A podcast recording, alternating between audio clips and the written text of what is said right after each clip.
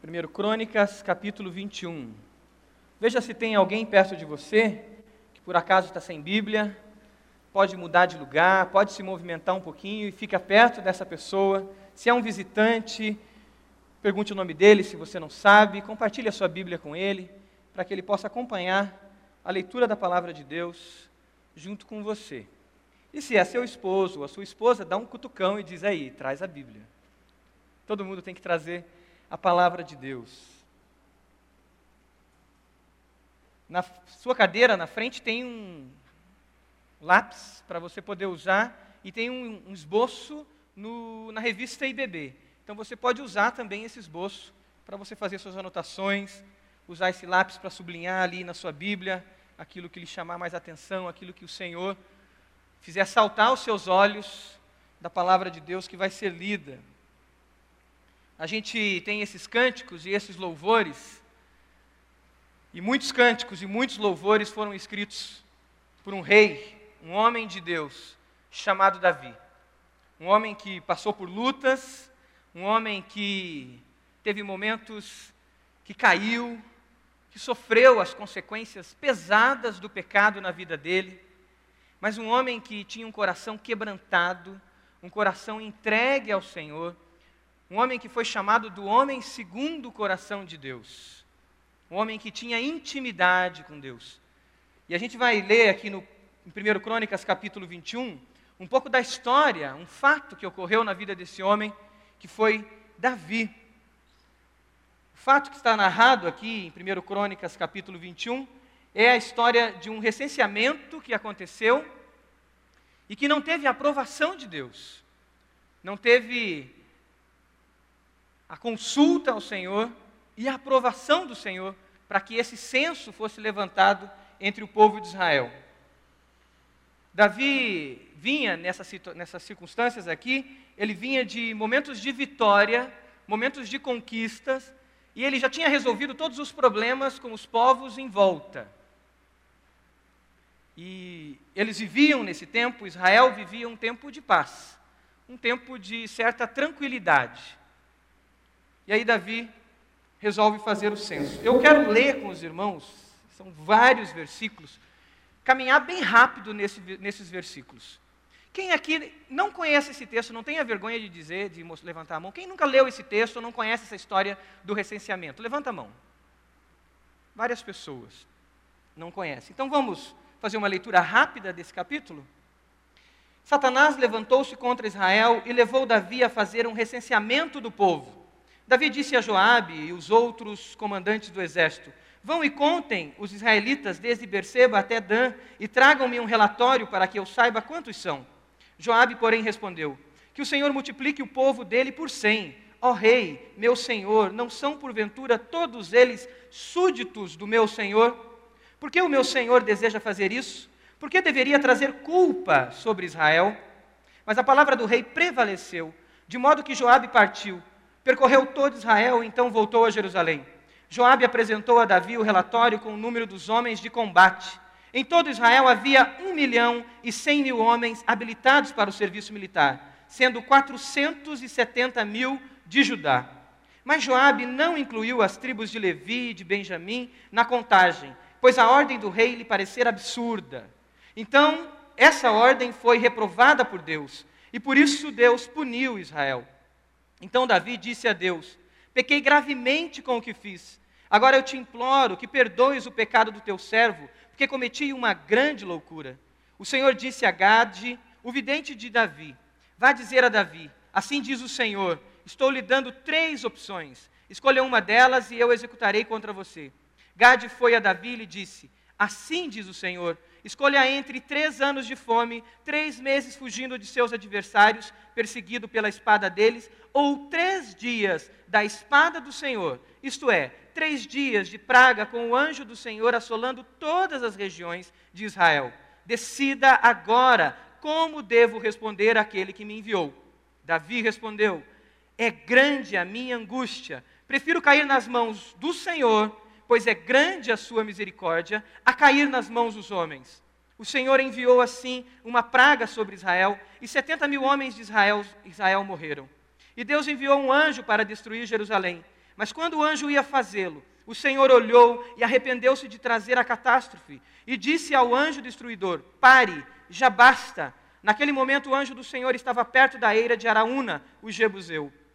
Davi olhou para cima e viu o anjo do Senhor entre o céu e a terra, com uma espada na mão, erguida sobre Jerusalém. Então Davi e as autoridades de Israel, vestidos de luto, prostaram-se, rosto em terra. Davi disse a Deus: Não fui eu que ordenei contar o povo? Fui eu que pequei e fiz o mal. Estes não passam de ovelhas. O que eles fizeram? Ó Senhor meu Deus, que o teu castigo caia sobre mim e sobre a minha família, mas não sobre o teu povo. Depois disso, o anjo do Senhor mandou Gade dizer a Davi que construísse um altar ao Senhor na eira de Araúna, o Jebuseu. Davi foi para lá em obediência à palavra de Gade, que Gade havia falado em nome do Senhor.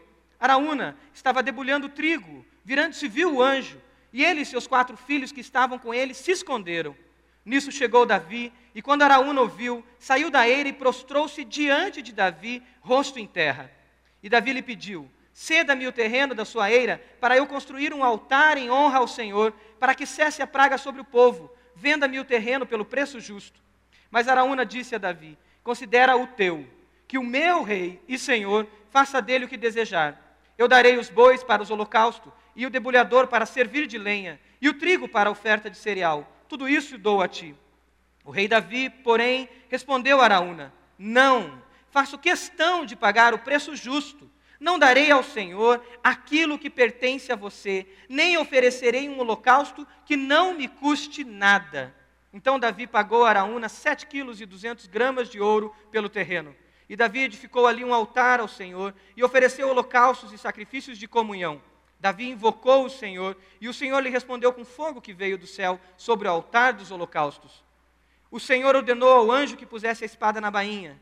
Nessa ocasião, viu Davi que o Senhor lhe havia respondido na eira de Araúna, o Jebuseu, e passou a oferecer sacrifícios ali. Naquela época, o tabernáculo do Senhor que Moisés fizera no deserto e o altar de holocaustos estavam em Gebion. Mas Davi não podia consultar a Deus lá, pois tinha medo da espada do anjo do Senhor. Então disse Davi: este é o lugar para o templo de Deus, o Senhor, e do altar de holocaustos para Israel. Aqui tem o relato, em Samuel também a gente encontra esse relato. Davi, esse homem segundo o coração de Deus, depois de tantas conquistas, depois de ter resolvido os seus problemas com os seus inimigos externos, ele encontra um grande desafio: o desafio do inimigo interno, o desafio da luta contra a nossa própria natureza, da luta contra aquilo que nós somos como seres que somos caídos, que deixamos a glória de Deus, uma vez que aconteceu isso lá no Éden, quando o ser humano resolveu, por orgulho, resolveu, querendo ser igual a Deus, resolveu virar as costas para Deus e resolveu desobedecer a Deus. Davi tinha vencido os seus inimigos externos, mas não tinha vencido o seu inimigo interno. Davi também tinha um grande inimigo, que era Satanás. E o texto mostra muito claro isso. Satanás levantou-se contra Israel e levou Davi a fazer o recenseamento do povo. Qual é o problema de fazer um recenseamento? Nós já ouvimos a história do recenseamento na história de Jesus. Você deve se lembrar quando José e Maria vão a Jerusalém, porque havia uma convocação para um censo. O Império Romano administrava a cobrança dos impostos e oprimia o povo através de um controle de conhecimento dos dados das famílias. E o censo era fundamental para isso. Tanto é que depois, aquele tirano, rei, aquele líder, ele procura matar Jesus, porque ele tinha dado o suficiente até para saber onde estava a família, onde estava a família dos descendentes de Davi. O censo, muitas vezes, foi usado por muitos governantes também como forma de opressão, também como forma de tirania, por conhecimento, por ter mais conhecimento e dessa forma poderia oprimir as pessoas. Mas Deus autorizou censos também. Se você ler o primeiro capítulo de Números, você vai encontrar ali Deus ordenando a Moisés e Deus dizendo que ele fizesse um censo, que ele pudesse organizar o povo e que ele soubesse, que Moisés soubesse quantas pessoas haviam naquele momento aos pés do Monte Sinai. E Deus ordena Moisés fazer isso, E diz para que Moisés fizesse também alguns holocaustos antes de fazer o censo. Planejamento, conhecimento é algo que pode ser usado para a glória de Deus. E é necessário também. Por isso, é, o grande problema de Davi com esse recenseamento não era o censo em si, mas era quais eram as motivações que ele tinha no seu coração. O que realmente tinha levado ele a fazer esse censo. Ele tinha buscado a Deus, ele tinha buscado a orientação de Deus, ele tinha por acaso obedecido o que diz lá em Êxodo capítulo 30 sobre a necessidade de oferecer holocausto para que fizesse o censo? Ou seja, havia uma necessidade de busca de Deus antes de qualquer tipo de ação desse tipo. Era necessário buscar a presença de Deus. O que a maioria dos ah, intérpretes dizem sobre essa postura de Davi é que o orgulho tomou conta de Davi. A autoconfiança tomou conta de Davi. Satanás semeou isso nele. Porque tudo estava resolvido, mas ele queria se garantir, ele queria ter condições de saber quantos homens eu tenho. E olha o tamanho do exército: era mais de um milhão de homens o pastor André me disse que isso é muito maior do que o que o Brasil tem de soldados. Parece que o Brasil tem mais de 400 mil, é isso? Em torno de 400 mil soldados. É muita gente que poderia ser usado para a guerra. É o perigo de substituirmos a alegria e a confiança em Deus pelo orgulho e a autoconfiança. Nós estamos vivendo um tempo no Brasil de prosperidade. E eu creio em nome de Jesus que essa prosperidade ainda vai aumentar mais. Mas é um grande perigo para os crentes em Jesus Cristo, nesse tempo que vivemos e nesse tempo que estamos entrando, de esquecermos do nosso Deus, e de esquecermos da alegria no Senhor, e de termos a alegria e a sustentação do que somos em nós mesmos, em nossa capacidade.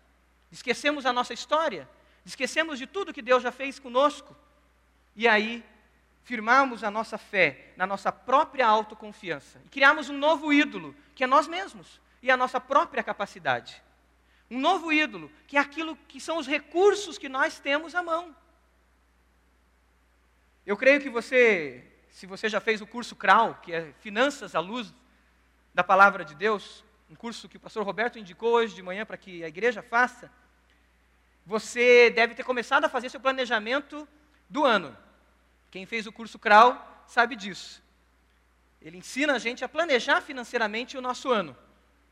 Muitas vezes, ao planejar o nosso ano, nós podemos cair nessa tentação de acharmos que está tudo resolvido, que está tudo bem, e de não consagrarmos aquele planejamento financeiro ao Senhor. De não consagrarmos aquilo ao Senhor. De esquecermos a nossa história, de esquecermos tudo que Deus já fez em nossas vidas e com aquele planejamento na mão, com aquele senso na mão, o orgulho toma conta de nós e nós não dedicamos aquilo no altar do Senhor. E aí, aquilo que pode ser tão positivo, pode ser uma armadilha de Satanás para nos escravizar, para nos tirar do foco de verdadeiros adoradores ao Senhor. No mês de dezembro, eu e a Pri, a minha esposa, nós passamos por um uma tempestade ali financeira. E o mês de dezembro é o mês que a gente é, resolveu fazer o planejamento de 2011. E Deus deu muitas bênçãos, e no meio dessas bênçãos a gente perdeu um pouquinho o controle, e financeiramente a coisa balançou um pouco. E aí eu sentei para fazer o planejamento de 2011, assim como aprendi lá no curso do CRAU. E aconteceu que ao fazer o planejamento, Deus me fez lembrar de momentos difíceis que eu tive, por exemplo, no ano 2000, quando a minha empresa faliu completamente e não tinha dinheiro para mais nada, para mais nada. E nós tivemos ali um período onde eu tive que aprender que o dízimo é a primeira coisa ao Senhor, é a primícia, mesmo naquele tempo difícil que nós estávamos vivendo. E Deus usou minha esposa para isso, para me exortar e para me ajudar a ter esse foco no mês de dezembro, quando a gente estava fazendo o planejamento de 2011, a gente pôde sentir ali, naquelas semanas do mês de dezembro, que era necessário cortar de outras coisas, porque as primícias do Senhor tinha que ser prioridade. Que aquele planejamento financeiro eu tinha que oferecer em holocausto ao Senhor, para que o nome dele fosse glorificado. Como tem sido a sua vida com o Senhor? Tem algo que tem impedido você, talvez, de ser um verdadeiro adorador? Tem algo que tem substituído a sua confiança em Deus? O que você percebe que Satanás está fazendo para tirar você do foco de consagrar tudo que você tem, tudo que você é ao Senhor? É um grande desafio, principalmente em tempos de paz, principalmente em tempos que as coisas estão mais equilibradas. Ore, clame ao Senhor, tenha um tempo na presença de Deus e peça que o Senhor te revele se não tem nada substituindo a tua confiança em Deus. Em Deus. E aqui começa um mover de Deus na vida de Davi, um movimento que tira Davi da autoconfiança, que tira Davi de uma situação de orgulho e faz Davi se tornar de novo um adorador que adora Deus em espírito e em verdade. Aqui começa um movimento de transformação na vida de Davi. E Davi, esse homem segundo o coração de Deus, percebe e começa a aceitar o plano de Deus na vida dele e se deixa e se deixa e permite que Deus o discipline, que Deus encaminhe a vida dele a uma vida de ser realmente um adorador do Senhor. O primeiro passo nesse movimento de transformação foi o que nós vemos aqui na vida de Davi, é o temor a Deus e arrependimento. Característica de Davi, um homem que temia a Deus. Um homem que tinha intimidade com Deus, que conhecia o seu Deus, sabia quem era o seu Deus. Versículo 3: Davi tinha próximo dele também um comandante que também temia a Deus. E como é bom quando nós temos próximos de, próximo de nós pessoas que temem a Deus. É, eu sempre estou procurando situações como essa. Eu tinha uma pessoa muito próxima que me inspirava e essa pessoa se mudou. E eu lembro que eu, conversando com a minha esposa, a gente começou a orar para que Deus colocasse outras pessoas assim perto de mim. Pessoas que temessem a Deus, pessoas que tivessem intimidade com Deus, para que fizessem e me ajudassem a sempre estar no foco. E Davi tinha um homem assim, que era Joabe perto dele, e também era o profeta Gabe. Joabe, ali no versículo 3, a gente encontra uma característica dessas sendo esclarecida. Joabe, porém, respondeu: Que o Senhor multiplique o povo dele por cem, ó rei meu senhor? Não são porventura todos eles súditos do meu senhor? Por que o meu senhor deseja fazer isso? Por que deveria trazer culpa sobre Israel? Perto de Davi haviam homens que temiam a Deus, homens que buscavam a Deus. Versículo 6. Mas Joabe não incluiu as tribos de Levi e de Benjamim na contagem, pois a ordem do rei lhe parecera absurda. Essa ordem foi reprovada por Deus e por isso ele puniu Israel. Versículo 8. Então Davi disse a Deus: Pequei gravemente com o que fiz. Agora eu te imploro que perdoes o pecado do teu servo, porque cometi uma grande loucura.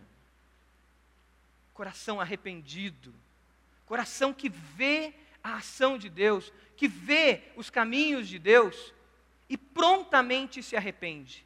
Coração que teme a Deus. Versículo 17.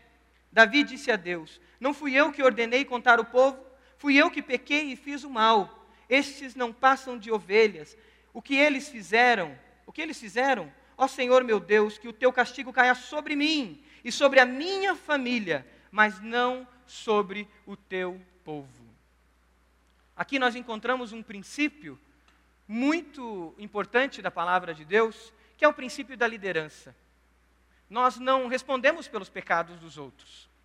Nós não respondemos pelo pecado do meu pai ou da minha mãe. Eu não respondo pelo pecado do meu pastor ou pecado do meu líder. Eu não respondo pelo pecado de ninguém. Nós respondemos diante de Deus pelos nossos pecados.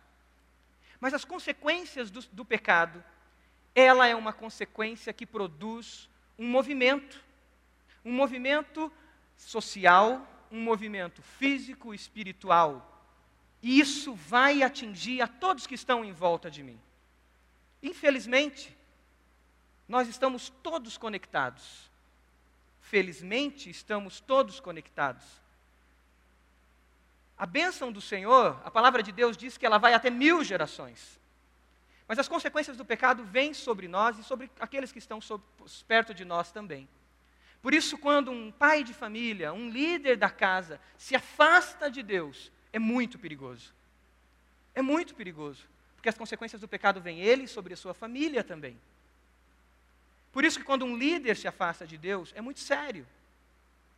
Por isso nós devemos orar pelas nossas autoridades. A palavra de Deus é muito clara sobre isso. E eu sempre questionava isso, por que orar sobre autoridade?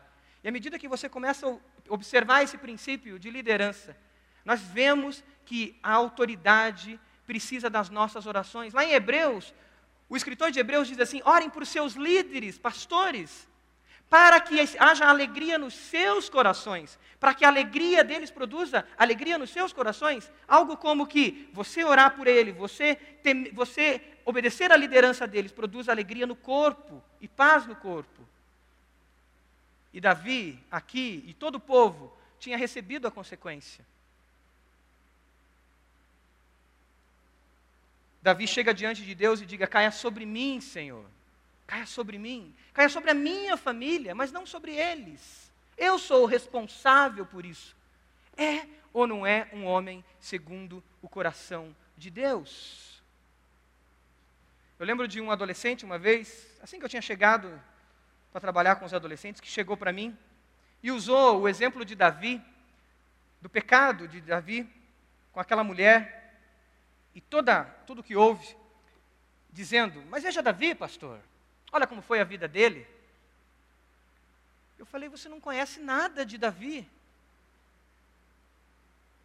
Davi é o homem mais quebrantado que nós conhecemos, o homem mais entregue ao Senhor, o homem disposto a perder tudo para ter intimidade com Deus, o homem que ao pecar declarava o seu pecado publicamente. Quanto de nós temos essa coragem? Ah, mas ele era o rei. Um rei não se mantém sem uma autoridade moral. Um rei não se mantém sem uma autoridade moral perto dele. E Davi tinha condições disso. Quando os profetas chegavam nele, ele reagia aos profetas com temor a Deus. Quando Gabi chega nele, ele reage com temor a Deus permitia-se ser disciplinado.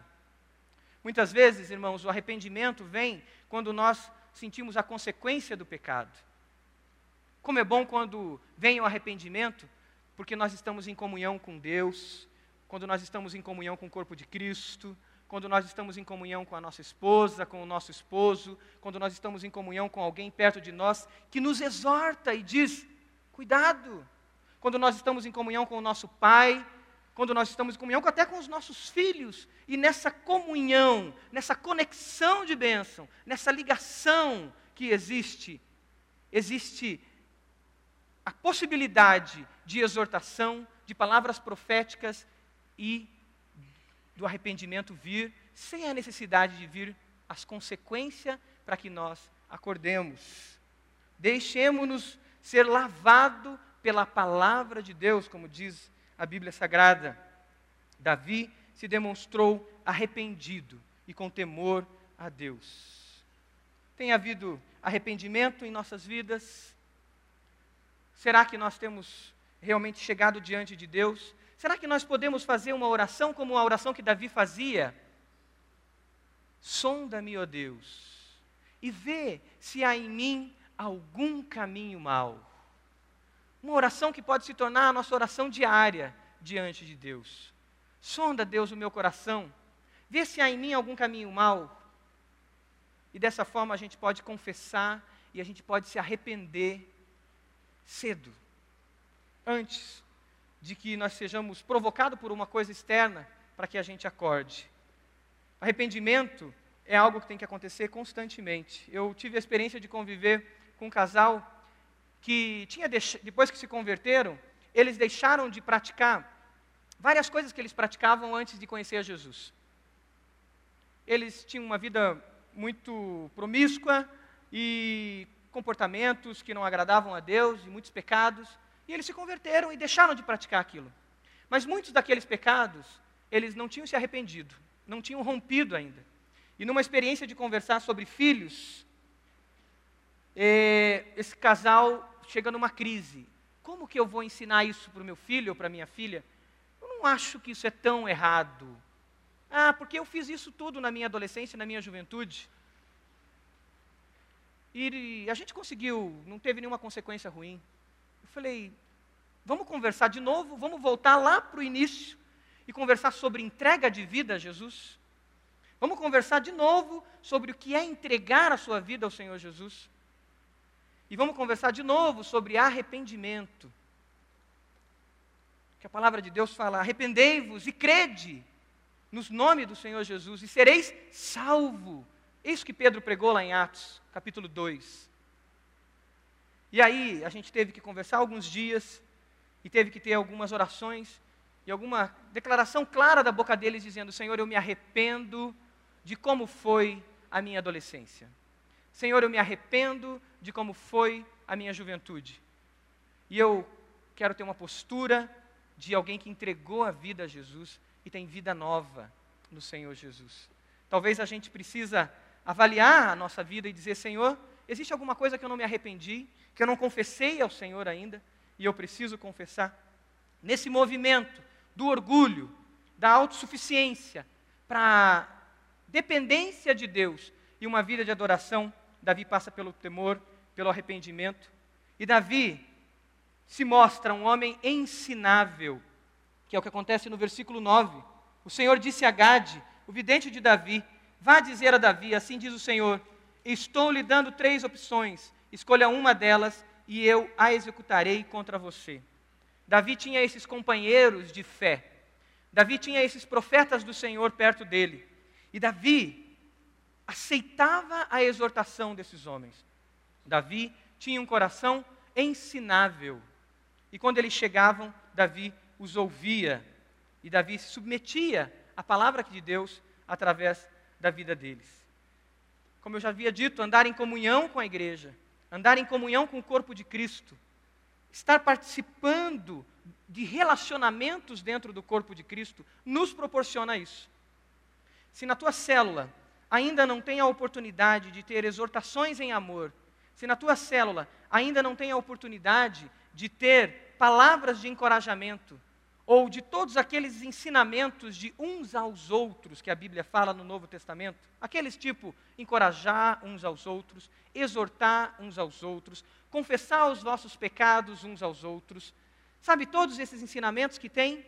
Se esses ensinamentos ainda não acontecem na sua célula, eu diria que ainda falta mergulhar num nível ainda mais profundo de comunhão no corpo de Cristo. Ainda a sua célula é só um encontro de comunhão muito agradável, muito gostoso, aonde tem comida boa, aonde você leva visitantes, mas ainda não tem o nível de irmandade, de irmãos em Cristo. Ainda não está no nível de discipulado, aonde um discipula o outro. Mas como isso pode acontecer? Como a minha célula, como eu posso chegar nesse nível mais profundo de comunhão entre os irmãos? É simplesmente a gente se encontrar semanalmente? Não, precisa de algo mais. Versículo 13 mostra algo em Davi que nos ajuda nisso. Davi respondeu, quando o anjo oferece para ele as opções, Davi responde: É grande a minha angústia Prefiro cair nas mãos do Senhor, pois é grande a sua misericórdia, a cair nas mãos dos homens. Sabe o que é necessário para que a gente possa viver em comunhão com os irmãos, ao ponto de um exortar ao outro, a ponto de um ajudar ao outro? É necessário conhecimento de Deus. É necessário comunhão, primeiro, com a palavra de Deus sem intimidade com essa palavra, sem intimidade com Deus, não é possível eu viver uma vida cristã que realmente um pastoreia o outro, uma vida cristã aonde acontece o pastoreio mútuo. Mas quando eu tenho intimidade com Deus e com a Sua palavra, e quando essa intimidade acontece no grupo, no meu grupo de irmãos em Cristo, quando eu dobro os joelhos junto com os meus irmãos em Cristo para buscar a Deus, essa intimidade começa a acontecer e o Espírito Santo começa a conduzir e a gente vai para uma dimensão mais profunda de relacionamento como corpo de Cristo. E isso que acontecia com Davi começa a acontecer com a gente. Quem sabe esse ano é o ano da tua célula se programar o que vocês vão estudar da palavra de Deus. Será que de repente vocês, juntos, fora o dia do encontro da célula, vocês vão vir para uma classe de escola bíblica? Sábado próximo tem uma supervisão que vai se encontrar. E essa supervisão já está programada para eles passarem o dia juntos. São três células numa supervisão, e nesse dia eles estão programando, vão programar o que eles vão estudar da Bíblia juntos, fora do dia do encontro da célula. E aí está todo mundo lá, cada um puxando a sardinha para um lado. Um quer fazer o crawl, o outro quer fazer o raízes, o outro quer fazer retorno à santidade, o outro quer vir para uma sala de escola bíblica, e eles vão chegar no consenso. Porque estudar a palavra de Deus juntos, caminhar em intimidade com Deus juntos, gera pastoreio mútuo. E esses homens, com certeza, não tinham essa intimidade com Davi, na palavra de Deus e na oração, por isso eles tinham essa autoridade. Davi, por conhecer a Deus, ele prefere a disciplina de Deus a cair na disciplina da própria vida.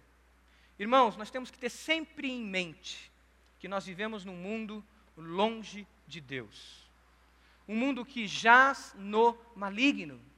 Que diz em Efésios 2 que o príncipe do ar, Satanás, domina sobre aqueles que estão e que vivem na desobediência. Quando nós temos essa consciência, e Davi tinha essa consciência, lá no Salmo 143, ele declara essa consciência clara do que é o mundo e do que é o ser humano longe de Deus. Nós queremos cair nas mãos de Deus, mas não nas mãos desse mundo. Davi preferiu a disciplina do pai à disciplina da vida. É por isso que Davi diz no versículo 13: É grande a minha angústia, prefiro cair nas mãos do Senhor, pois é grande a sua misericórdia, a cair nas mãos dos homens. Conhecimento de Deus. Isso vale para a vida nossa quando nós pensamos nos nossos filhos. E muitas vezes os filhos não querem obedecer e não querem receber a disciplina dos pais. Mas, como é bom ouvir adolescentes e jovens, e já ouvi de adolescentes dizendo: Deus, é, é, pastor, como eu gostaria que meu pai fosse igual ao pai de Fulano que disciplina ele, porque meu pai não está nem aí comigo. E sabe que situação que esse adolescente disse esse tipo de coisa, a mim ou algum conselheiro, quando ele estava sofrendo as consequências do pecado? Quando ele estava sofrendo as consequências da própria vida, de ter caído nas consequências ou na mão da vida. E ele disse: Eu precisava de alguém que me alertasse. Você que é jovem, você que é adolescente, você que ainda mora com seus pais, saiba que, mesmo você tendo já tanta autonomia, é melhor a disciplina deles, é melhor a exortação deles, é melhor o cuidado deles. É melhor a exortação da sua célula, do seu líder ou de alguém da sua célula, é melhor a exortação do seu pastor, é melhor a exortação da palavra de Deus do que a exortação da vida lá fora. E Davi tinha isso muito claro, pois ele conhecia a Deus, ele tinha intimidade com Deus com a palavra de Deus. Você está fugindo da disciplina do Senhor? Lá em Hebreus capítulo 12, se você lê isso, leia em casa com calma, você vai ver uma parte grande do texto falando sobre a disciplina. E lá dizendo assim: Deus disciplina a quem ama. E lá fala sobre o sofrimento e fala sobre o processo do sofrimento em nossas vidas que nos santifica. E no texto, ele faz uma ligação entre a disciplina, o sofrimento e o processo que levou à glória de Jesus na cruz. É maravilhoso aquele texto. Porque faz com que nos momentos de dificuldade, nos momentos de luta, a gente possa concordar com Tiago, no capítulo 1, que disse assim: Tende por grande alegria quando vocês passarem por provações. Quando a gente tem essa consciência, a gente pode concordar com essa palavra que produz isso em nós. Porque a gente sabe que estamos nas mãos de Deus. E a melhor coisa é estar nas mãos de Deus. Como você procurou conhecer a Deus no ano de 2010? Você participou do Clube da Bíblia? Você leu a palavra de Deus? Não conseguiu ler a Bíblia toda? Entra 2011 lendo. Eu não consegui terminar a minha leitura em 2010. E falei essa semana com, com alguém que eu estava compartilhando, dizendo: Ó, então vai mais um período ainda. Mas eu vou continuar. Não dá para desistir de buscar estar perto do Senhor e ter intimidade com Ele. Você participou de alguma classe de escola bíblica? Esteve ali buscando conhecimento da palavra e conhecimento de Deus? A sua célula se reuniu, fora o encontro da célula para evangelismo e comunhão, a sua célula se reuniu em algum outro momento só para buscar a Deus em oração? Que delícia, irmãos, a gente se reunir uma noite e a gente dizer o seguinte: Deus, essa noite é só para oração, é só para adoração. A gente quer te buscar. E ali, talvez não cabe a ida de um visitante, porque é um momento de comunhão e intimidade muito grande, onde você vai se abrir com seus irmãos em Cristo. Sua célula se programou, quem sabe, para fazer um curso juntos, na casa de alguém. Quem sabe Mulher Única, Homem ao Máximo, o CRAU, quem sabe o Raízes. Quem sabe aquele livro que foi tão usado aqui na igreja durante tanto tempo, eu lembro na época do pastor Caio, eh, em 2002, 2001, que era Conhecendo Deus e Fazendo a Sua Vontade, que era a igreja mobilizada, né, Vivi? A Vivi lembra disso e muitas pessoas lembram disso. Quem sabe os jovens precisam se mobilizar como células. Os jovens casais vão dizer: vamos estudar esse livro. Ah, mas eu não sei como fazer. Incomode o pastor Marcos, incomode o pastor André, incomode os pastores da igreja e vamos capacitar você a usar esse material. E a sua célula vai ter uma experiência profunda com Deus, de intimidade com Deus, na comunhão do corpo de Cristo. O livro Retorno à Santidade, irmãos, que nós já fizemos como igreja, é um livro ótimo para um grupo pequeno estudar junto. Tinha professores que queriam trazer esse livro para a classe de escola bíblica. Eu falei: não, esse livro é especial para pequenos grupos das células fazerem. Aquele livro Vida Poderosa de Oração e tantos outros materiais. Você tem experiências de comunhão. O que você está planejando? Você é líder de célula? O que você está planejando para 2011? Com os seus irmãos. Você não é o líder. Então converse com seu líder e diga: olha, a palavra de Deus, a, a explanação da palavra, o que Deus trouxe no domingo foi isso. E aí, o que nós vamos fazer? E aí, depois desse movimento de temor a Deus e arrependimento, desse coração ensinável de Davi, desse homem que tinha conhecimento de Deus e intimidade com ele, nós encontramos um Davi que se encontra diante de Deus como adorador e um adorador especial, que tem muito a nos ensinar. Versículo 21 tem esse encontro de adoração. Davi resolve e entende pela palavra do profeta que ele deveria oferecer o sacrifício ao Senhor. O texto não diz que é aquele sacrifício de Êxodo, capítulo 30, que era uma orientação para que se fizesse antes do censo. Mas Davi entende que antes de qualquer ação, Antes de qualquer planejamento, antes de qualquer atitude, devemos adorar ao Senhor. Devemos buscar ao Senhor. E o Espírito me traz à mente aquele texto de Atos, antes de Saulo ser enviado, que eles estavam adorando ao Senhor, eles estavam em oração e clamor, e o Espírito Santo disse: Separem a mim esses homens porque eu tenho algo especial para eles. Antes de nós buscarmos, antes de nós sonharmos com 2011, gaste tempo em oração, gaste tempo buscando a Deus. E Davi agora vai fazer isso. Ele vai adorar o Senhor, ele vai oferecer um sacrifício ao Senhor. E ele vai ao campo de Araúna, e ali ele resolve comprar aquela terra para oferecer holocausto ao Senhor. E Araúna de imediato diz: Não, o Senhor é o rei. Como que o Senhor quer comprar isso de mim? Araúna diz para ele: Eu quero oferecer tudo para você. Você leva aqui a terra, você pode ficar com ela. Você leva aqui os animais, você fica com tudo. Versículo 23. Araúna disse a Davi: Considera o teu, que o meu rei e senhor faça dele o que desejar. Eu darei os bois para os holocaustos, o debulhador para servir de lenha, e o trigo para a oferta de cereal. Tudo isso dou a ti. Mas esse homem, Davi, que era um homem segundo o coração de Deus. O rei Davi, porém, respondeu a Araúna. Se você não abriu a sua Bíblia, se você não está acompanhando, lendo na Bíblia, abra esse texto e sublinhe esse texto. 1 Crônicas 21, versículo 24.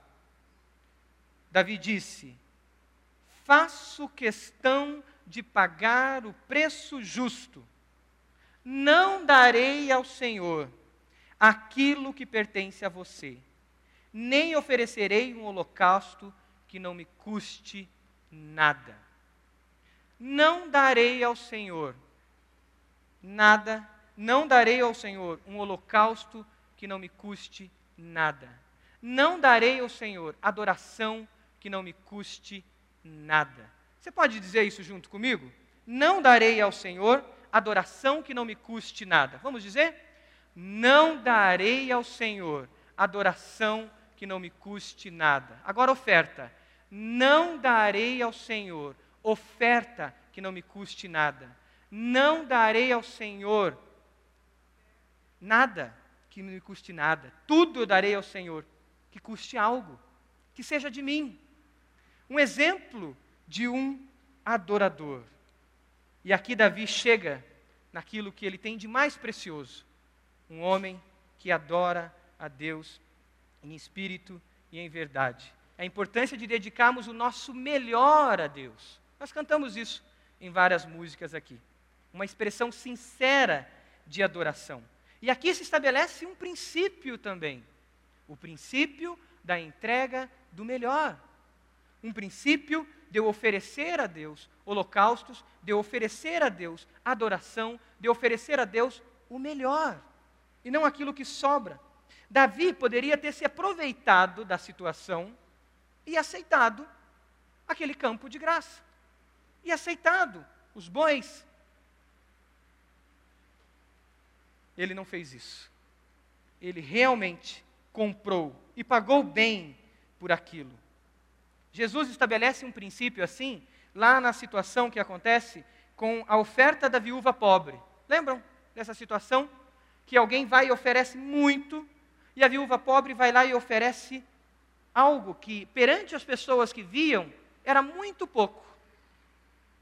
Perante as pessoas que observavam, aquilo era mínimo, era quase nada. Em valores absolutos. Mas em valores relativo, em valores relativo ao coração dela, era tudo o que ela tinha. E ela ofereceu o melhor dela ao Senhor. Você tem oferecido o melhor? 2011 é um ano para oferecer o melhor ao Senhor, o melhor do nosso tempo ao Senhor, o melhor dos nossos talentos ao Senhor, o melhor dos nossos dons. Oferecer a Ele o melhor. Oferta de gratidão foi o que Davi fez. Oferta de gratidão ao Senhor. Hoje de manhã, na palavra que nós ouvimos, foi falado sobre isso também. Foi falado sobre essa entrega ao Senhor. Foi falado sobre essa busca ao Senhor. Foi falado sobre também, muitas vezes nós queremos levar vantagem. E aqui a gente vê o exemplo de Davi que não quis levar vantagem, mas ele oferece a vida dele ao Senhor.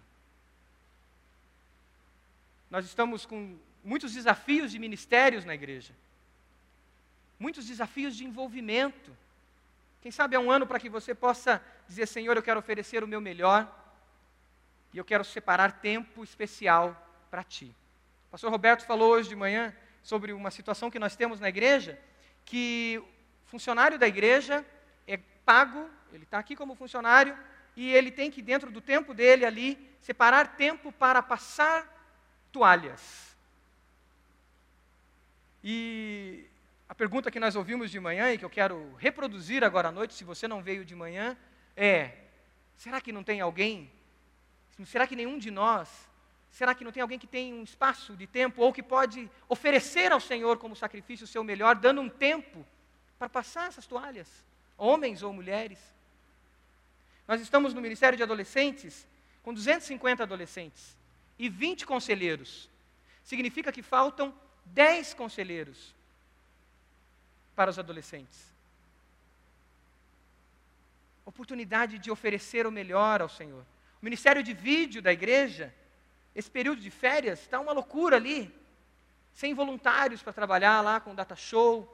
Oportunidade de oferecer o melhor para o Senhor. Oferecer o nosso tempo, os nossos dons, a nossa vida, a nossa vida financeira.